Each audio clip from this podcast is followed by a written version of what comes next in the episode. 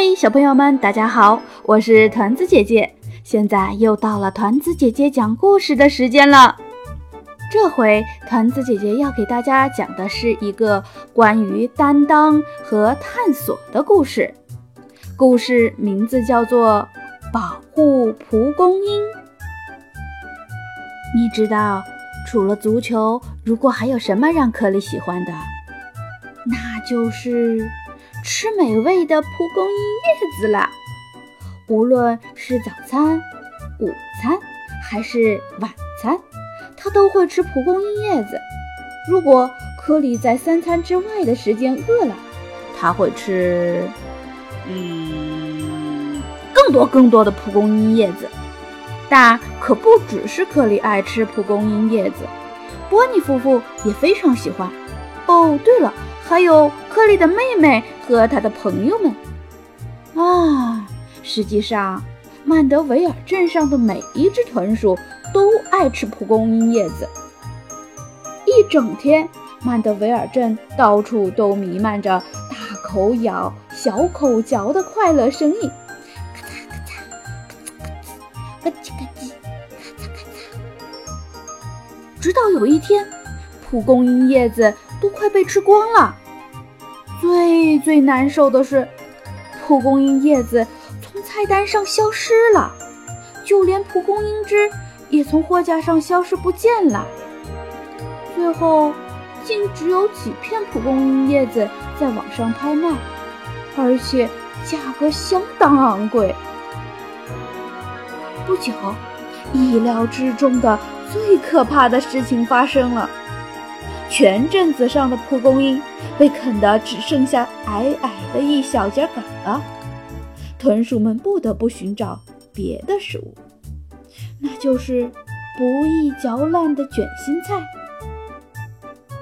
哇，还剩下最后一颗蒲公英，除了克里，没人知道这事儿，因为那颗蒲公英恰好就长在他卧室的窗外。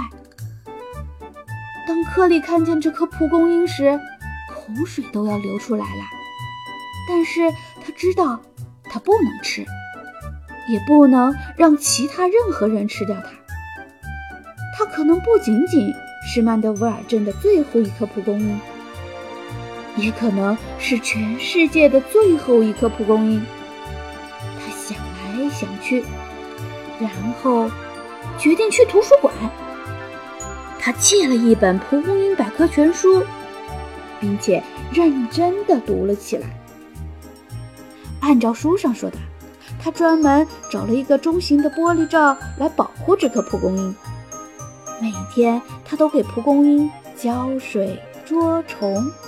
每天他都忍住想吃一小口蒲公英的冲动，并为此而感到非常骄傲。他等最后。这颗蒲公英长出了美丽的毛茸茸的小白球，那就是蒲公英的种子哎！克里小心翼翼地摘下蒲公英的种子，一路把它带到了雏菊山。他爬到山顶，张开嘴，深深地吸了一口气，然后。